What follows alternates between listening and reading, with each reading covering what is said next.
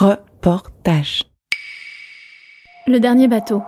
Cinquième et dernier épisode.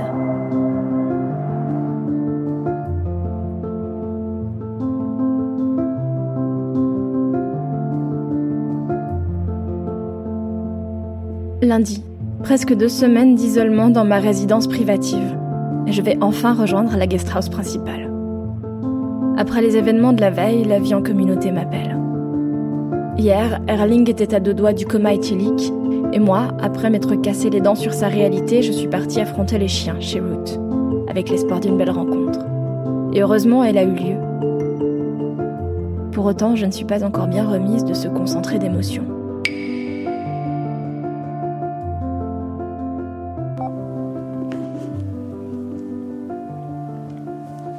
Bon, les chiens m'ont pas mangé, mais j'avoue, j'ai pas été aussi héroïque que prévu. J'ai quand même prétendu que j'étais allergique pour qu'elle attache la chienne.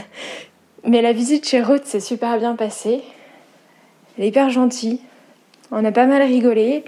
Euh, j'ai décidé de, mettre les cartes sur, euh, la table et, euh, et, je lui ai demandé si, comment elle dealait, elle, avec, cette, espèce de tristesse ambiante que moi je ressens très fort quand je suis ici. Et elle, elle m'a dit qu'elle ne le ressentait pas comme ça. Elle, elle a l'impression que les choses sont en train de s'améliorer. Qu'il y a quelques années, c'était pire encore. Que les gens buvaient plus, qu'il y avait plus de problèmes. Et que, et que là, elle dit qu'il y a plusieurs familles qui sont bien dynamiques, qui font bouger les choses. Elle dit par contre que pour elle, c'est important de pouvoir sortir du village, que si elle devait passer toutes ses journées dans le village, euh, ce serait pas vivable. C'est vraiment cette vie au grand air qui l'a, qui l'a attirée ici. Sa petite maison, elle est juste en dessus de, la maison rouge qui faisait beaucoup de bruit euh, les deux vendredis que j'ai passé ici. Et j'en ai, parlé avec elle, et alors elle, elle dit qu'elle est tellement triste de voir le, voisinage se dépeupler que, même s'il fait de la musique très fort, au moins ça fait de la vie, et puis c'est quelqu'un qui, reste, et qu'elle est contente d'avoir encore au moins un voisin, donc c'est important pour elle. Et, euh, et, donc la musique là, la dérange pas tant que ça. Je suis passée voir Erling ce matin. Il m'a proposé qu'on fasse une sortie bientôt, peut-être demain, qu'on aille euh, éventuellement voir à Cape Tobin ou, plus loin. Euh, il dit qu'il a besoin de sortir. Il m'a aussi proposé éventuellement qu'on passe le week-end à Cape Tobin, qu'on passe la nuit là-bas. Je suis pas sûre de me sentir hyper. Euh, je suis pas sûre de me sentir assez en confiance pour partir. Deux jours et une nuit à Cape Tobin seul avec Erling. À voir, on verra, on verra comment ça se passe samedi, on verra si, euh, si Erling propose concrètement, concrètement qu'on le fasse ou pas. Euh, je vais pas tirer des plans sur la comète, on verra. Je suis prête à déménager. Je guette le décollage de l'hélicoptère pour avoir la confirmation que ceux avec qui Mitty ne voulaient pas que je cohabite ont bien pu s'en aller. En attendant, il fait grand beau, alors je m'installe avec mon enregistreur à l'arrière de ma maisonnette, sur un tas de neige. Les congères ont commencé à fondre et glougloutent en redevenant liquides. Autour de moi, c'est un vrai dépotoir. Un 4x4 sans roues, un tracteur, une pelle mécanique amputée, des morceaux de motoneige, deux vieux traîneaux à chiens, une vraie casse en plein air. En face de moi, c'est la banquise, éblouissante sous le soleil itocortormite et terre de contraste. J'ai profité de cette jolie vue pour répondre à mes questions ici. Le climat, le changement climatique, est-ce qu'il résonne au sein de cette communauté? Alors oui, oui parce que le climat change. Ils le voient, ils le sentent et ils en parlent. Par exemple, quand je suis arrivée, Erling m'a dit que le printemps avait un mois d'avance que la banquise elle est, en train, elle, est déjà en train de devenir fragile, dangereuse et que c'est trop tôt. L'hiver revient un peu plus tard chaque année aussi. Ils en parlent parce qu'ils le constatent, mais ils n'en parlent pas vraiment comme d'un problème. Par contre, nous, on, leur pose beaucoup la question. Je sais que, les, que Eric, parce que les touristes visitaient la station météo dans leur, euh, dans leur pack euh, de la visite de la ville, il y avait le passage dans la station météo. Et du coup, euh, les touristes lui posaient la question, lui demandaient qu'est-ce qu'il en est du réchauffement climatique. Et au début, il savait pas trop quoi répondre. Alors il a fini par faire des statistiques. Mais pour pouvoir répondre aux touristes. Sans ça, c'était pas, pas spécialement euh, une préoccupation.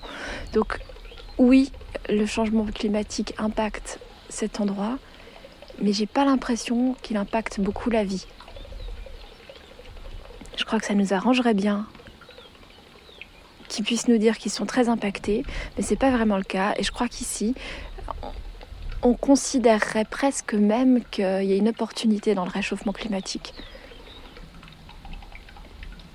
Ça pourrait faciliter les forages, ça pourrait favoriser le tourisme. En fait, le, danger que les gens voient ici pour eux-mêmes, il n'est pas du tout lié au climat. Il est lié à l'absence de perspective, il est lié au manque de soutien du gouvernement, c'est lié à des décisions politiques. Et, euh, l'impression que j'ai par rapport à, cette approche, c'est qu'en fait, je me trouve dans un des endroits au monde où le réchauffement climatique est effectivement visible et palpable. Et que nous, en Europe, on a besoin de cette image pour alimenter nos discours, pour, euh, pour faire prendre conscience aux gens qu'il faut changer les habitudes, qu'il faut réagir et qu'il faut réagir vite. Et on cherche une image impactante pour appuyer ce discours-là. Et du coup, on vient la chercher ici. Et on a envie de faire dire aux gens d'ici que le changement climatique, c'est une catastrophe et qu'ils sont menacés par ça. Alors que d'après moi, c'est pas tout à fait vrai. Ils sont pas en train d'avoir peur du changement. Ils sont en train de s'adapter au changement comme ils le font depuis toujours.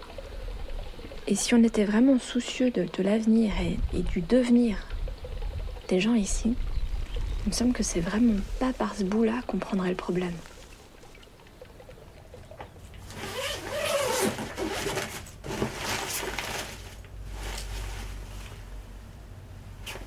J'espérais voir du monde, avoir à interagir, à cohabiter, à échanger. Mais en fait, j'ai quitté la solitude de ma petite maison pour juste l'étaler dans un espace un peu plus grand. Ceux qu'il valait mieux laisser entre eux, dont je n'ai toujours pas appris pourquoi, s'en sont allés et personne n'est venu les remplacer. C'est donc désormais dans une quinzaine de pièces que je badine seule avec les fantômes. Et la chaudière, bien que bruyante, ne remplace pas le son des humains desquels j'espérais partager la vie.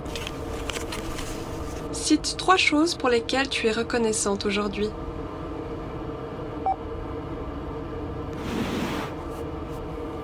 J'ai envie de te dire que tu tombes pas le bonjour.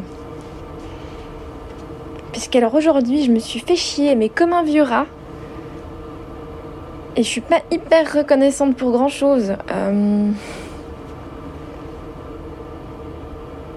on va essayer. Hmm. Alors, premièrement, je suis reconnaissante, celle-là elle est facile. Je suis reconnaissante euh, de ma rencontre avec Ruth. Euh, et du coup de mon beau bonnet.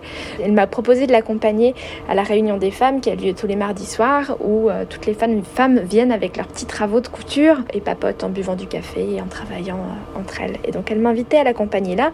Et là je l'ai aidé à préparer la, laine de bœuf.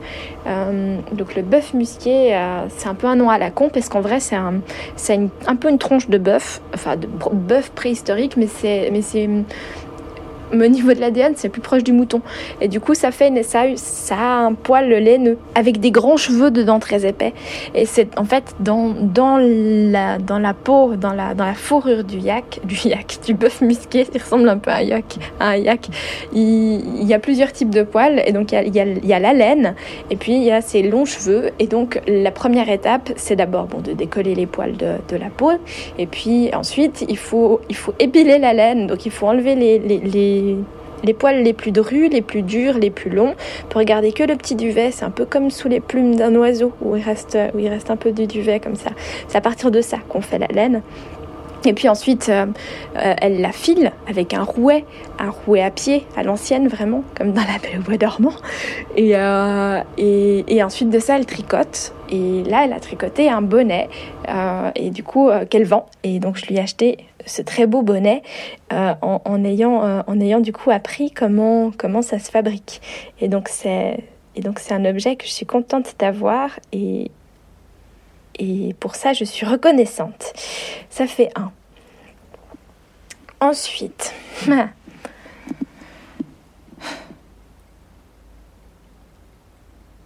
Et ouais, allons-y par là. Je suis reconnaissante parce que, parce que je suis de retour à la guest house et que la guest house, c'est une, allez, des deux ou trois seules maisons du village où quand on va aux toilettes, euh, ça s'en va quand on tire la chasse, alors que dans toutes les autres maisons du village, on fait ses besoins dans un sac, et c'est un sac euh, comme un sac poubelle, et puis les sacs ils sont ramassés tous les trois jours.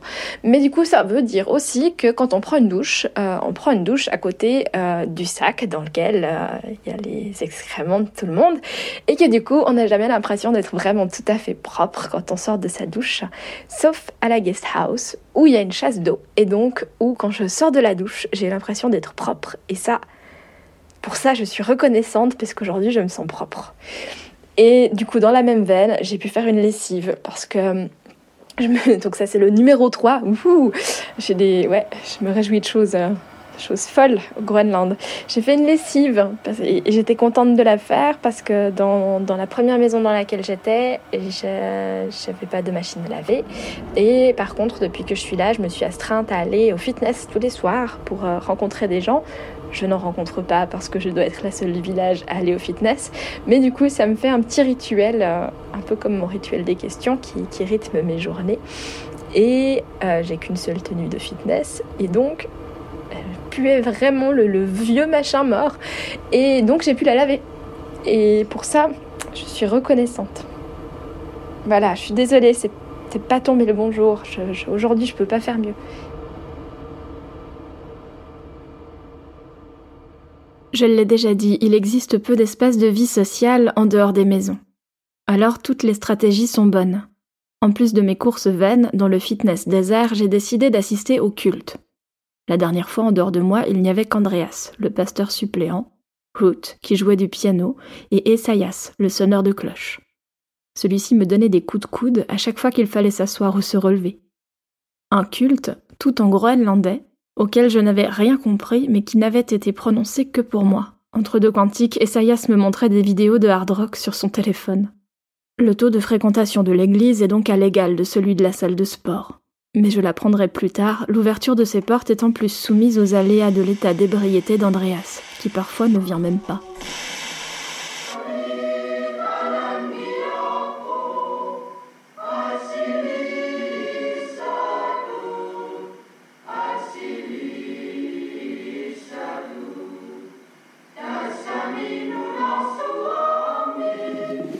Alors en fait, c'est le seul cantique auquel on me droit aujourd'hui, parce que ce matin, je suis allée à l'église et que l'église était fermée.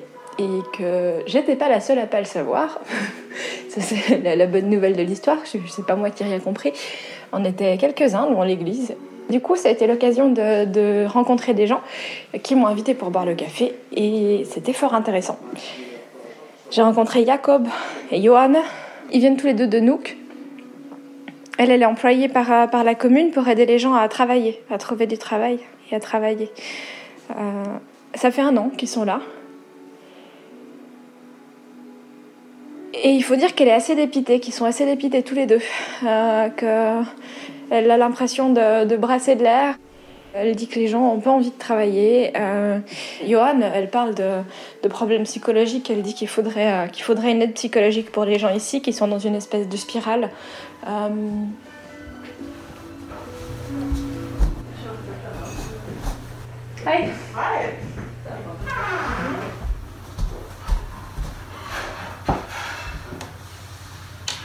Depuis aujourd'hui, parler toute seule à mon enregistreur me demande un peu plus d'organisation mais c'est un moindre mal puisque j'ai enfin des colocataires.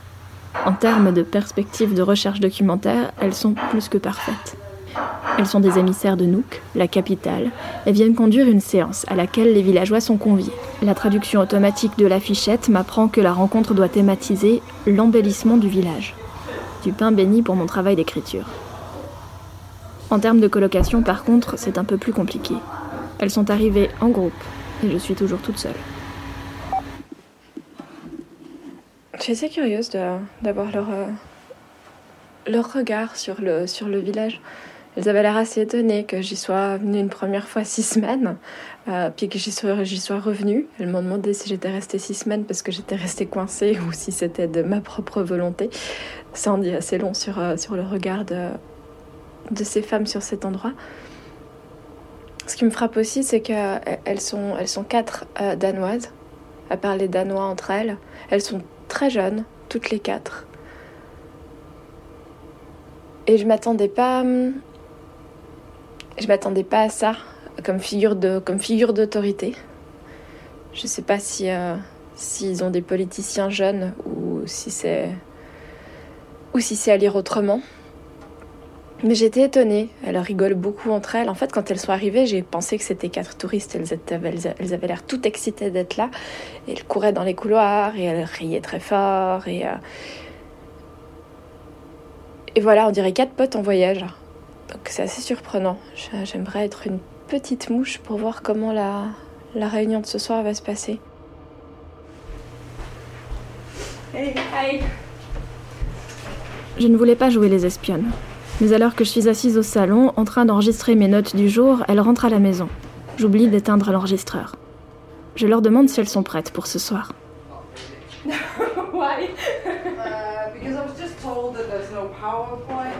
Mais pas vraiment en fait. Elles viennent juste d'apprendre qu'il n'y a pas de matériel pour montrer le PowerPoint.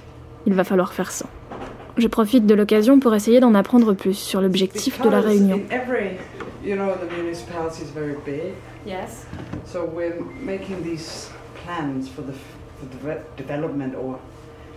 Elle m'explique qu'il s'agit de planifier le développement et la maintenance au sein de la commune. Elle est urbaniste.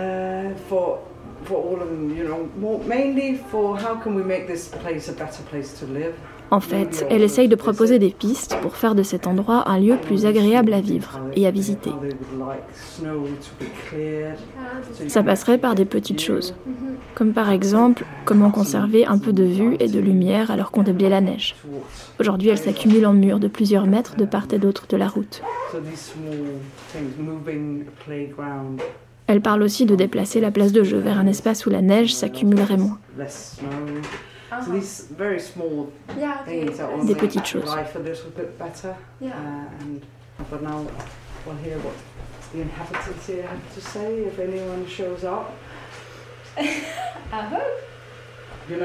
Mais aujourd'hui, elles ont entendu dire que peut-être qu'il n'y aurait pas grand monde ce soir pour en parler avec elle. Elle dit que c'est parce qu'aujourd'hui c'est jour de paye. Sous-entendu, c'est le jour où la paye est bue. Elle pensait que ce serait demain et sont prises au dépourvu. Mais bon, demain c'est un jour férié, il y aurait probablement eu encore un peu moins de monde.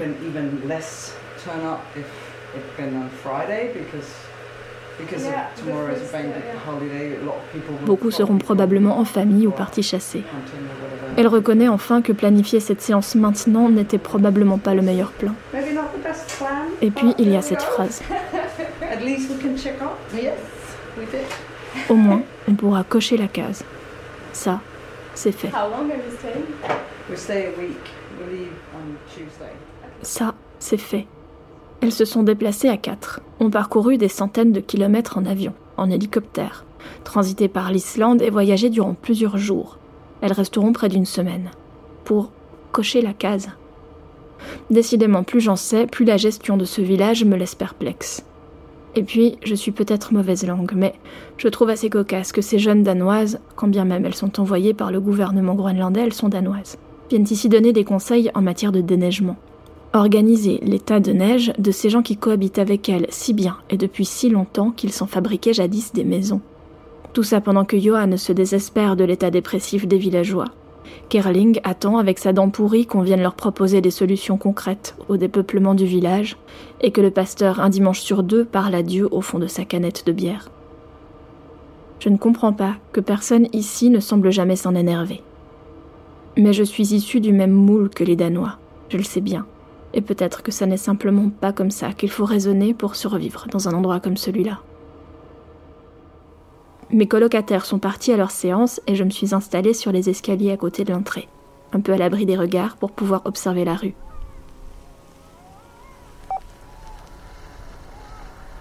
Je profite d'être seule pour parler toute seule.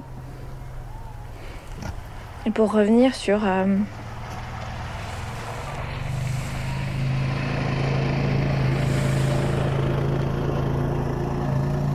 pour revenir sur une citation que j'ai lue dans, toujours dans, le livre d'Aude Créqui, qui est, une, citation de Robert Guessin, qui dit que pour l'Occident, le pire péché, c'est de ne rien faire. L'activité est une nécessité. Aussi supporte-t-il mal le désœuvrement des autres. Et c'est tellement vrai. Et je le ressens tellement fort ici. En fait, depuis quelques jours, je suis de retour dans la guest house principale et donc j'ai quatre colocs. Quatre colocs qui sont là pour travailler. Ça c'est la théorie, je pense qu'elles sont plutôt là en course d'école. Mais en théorie, elles sont là pour travailler. Donc elles ont une raison d'être là. Et moi, je me retrouve dans une situation où ça me rend folle qu'elles me voient rien foutre toute la journée. J'avais moins de problèmes avec l'errance et avec le désœuvrement quand j'étais seule dans ma petite maison verte qu'ici, où j'en suis presque à inventer, à trouver des astuces pour qu'elles aient l'impression que je m'occupe, que je vais voir des gens, que je fais des choses. Quand je, dis presque, c'est pour rester raisonnable, parce qu'en fait, j'en suis très clairement là. Ce soir, tout le monde a repéré ma cachette, je sais pas ce qui se passe. D'habitude, je peux faire mon rapport ici et personne tourne la tête. Et aujourd'hui, je crois qu'ils sont déjà trois à m'avoir vu.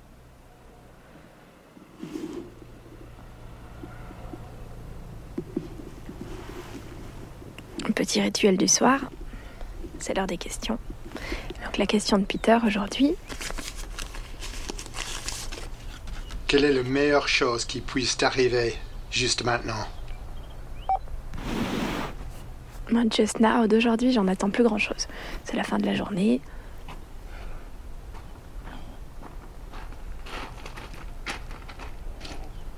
Il m'est arrivé un truc chouette ce matin parce qu'il y a une, une, dame que j'avais rencontrée euh, qui m'avait arrêtée dans la rue en début de semaine euh, pour me dire qu'elle savait, qu'elle avait entendu dire que j'étais seule, euh, qu'elle avait envie de me proposer qu'on parte faire un tour en quad dans la vallée d'à côté. Et, j'avais trouvé ça très gentil. Et puis ensuite, elle n'est pas venue, et pas venue, et pas venue. Et je me suis dit que bon, ça devait être soit elle avait oublié, soit, euh, soit c'était dit comme ça, mais que ça allait pas se faire. Et ce matin, elle, ce matin, elle est, venue à la guest house me chercher et on a effectivement été, euh, été faire un tour dans la vallée. Donc ça, c'est une des choses que j'attendais et, et qui s'est produite et qui m'a rendu la journée belle. Et donc aujourd'hui, j'attends plus grand chose d'aujourd'hui, mais disons que tu me poses la question demain matin, je te dirais que ça me ferait très plaisir qu'Erling revienne vers moi. En fait, euh, ça a été un peu compliqué cette semaine. Il m'a dit qu'il me rappelait pour me proposer quelque chose, il l'a pas fait. Et j'ai l'impression qu'il y a un malaise. Et du coup, ça me ferait très plaisir qu'il revienne vers moi demain. Voilà.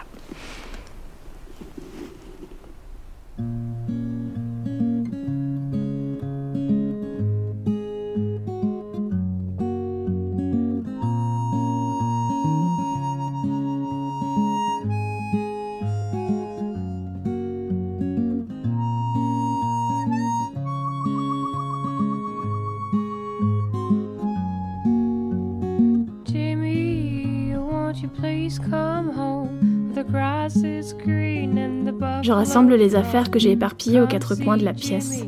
Pire qu'un petit animal, j'en ai mis partout pour essayer de m'approprier l'espace. Sur la porte de l'armoire, je décolle les photos de mon amoureux, de ma famille, de mes proches, de ceux qui me regardent partir depuis des années et me soutiennent dans mes quêtes absurdes. Je les range avec soin. J'ai attendu le moment du départ avec impatience, mais à présent qu'il approche, mon cœur se serre. J'ai horreur de partir.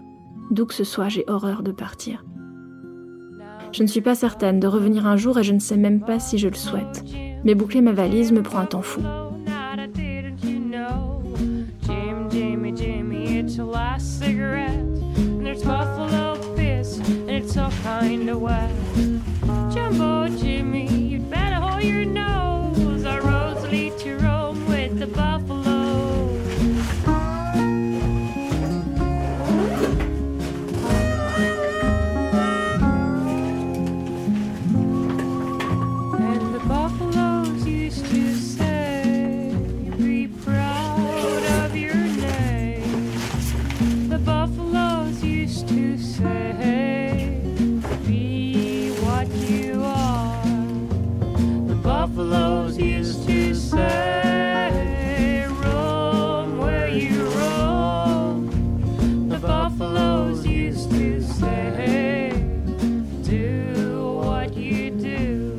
Matin, je suis allée voir Erling. Je ne voulais pas partir d'ici sans l'avoir revu. Il venait de recevoir des petits oiseaux de la part d'un chasseur et m'a proposé de prendre un cours de cuisine groenlandaise avec lui cet après-midi. Ensuite, je suis allée voir Ruth pour lui amener mes restes de nourriture et lui dire au revoir.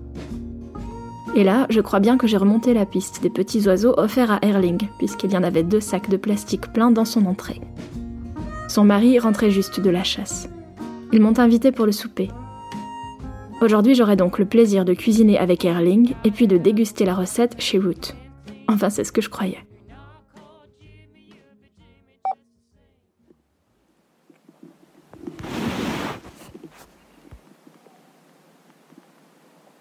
Je suis arrivée chez Erling comme prévu à 4h30 et on devait préparer les petits oiseaux ensemble.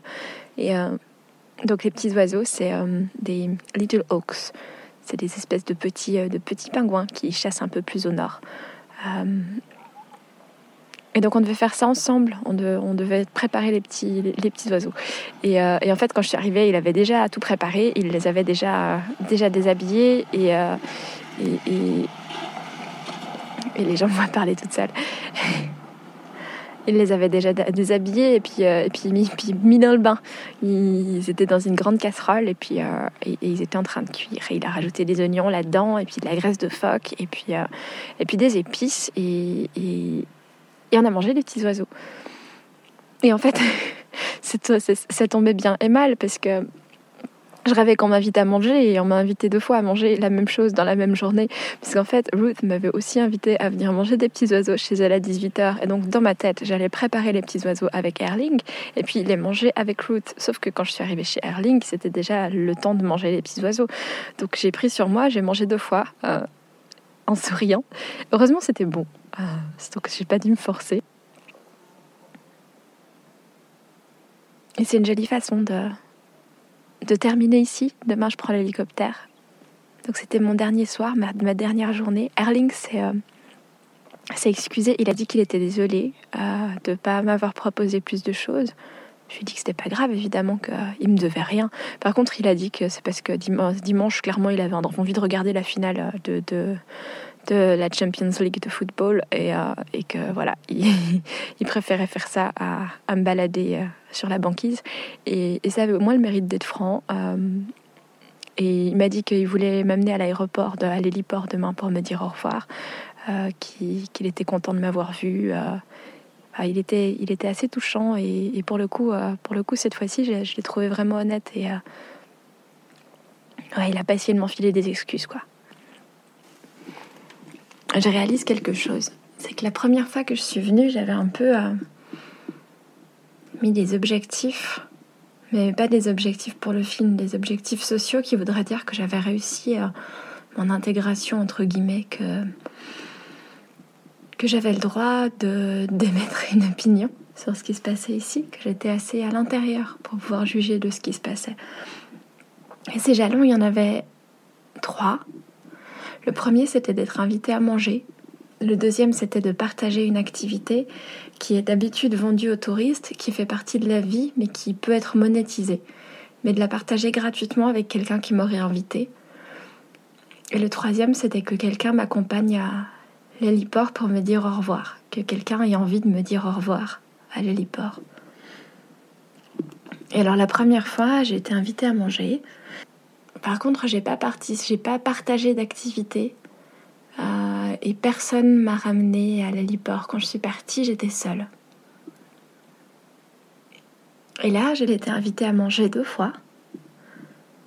Euh, on m'a invité deux fois à partager des activités qui pourraient se monétiser mais qui ne l'étaient pas. À partager des activités pour le plaisir de les partager. Et demain, Erling m'a proposé de m'accompagner à l'aéroport parce que c'était important pour lui de me dire au revoir. Donc il n'y a peut-être pas de film. Et peut-être qu'en fait, j'ai voulu faire un film parce que j'avais envie d'être là et de vivre ça. Et que le bon moyen d'y arriver, ça paraissait d'imaginer un film ici ça paraissait moins con que de monter sur un bateau et de faire le touriste. que du coup, peut-être que. Peut-être qu'il faut se dire que ça, c'est la réussite, en fait. Que ça, c'est l'aboutissement. Et que c'était ça. Que c'était ça. qu'il fallait faire et que, et que je suis allée au bout de l'aventure. En tout cas, en tout cas, il faut savoir, il faut savoir se rendre compte qu'on le fait quand on atteint des objectifs. Et très souvent, ils paraissent dérisoires le jour où on, coche les cases. Puisqu'on est déjà en train de se projeter dans celui d'après. Et en fait, euh, aujourd'hui, j'ai envie de réaliser que l'objectif que j'avais la première fois, je l'ai atteint cette fois-ci. Et puis advienne que pourra pour le film, on verra bien.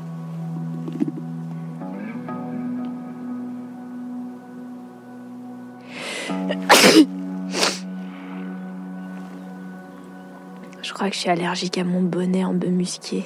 Ce serait con quand même.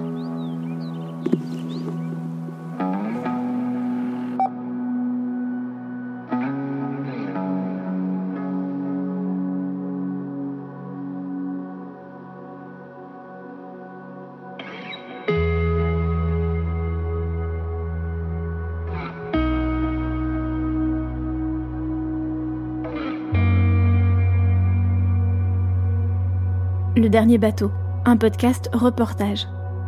Écrit, monté et réalisé par moi-même, Marie Geyser. Accompagné par Laure Gabu.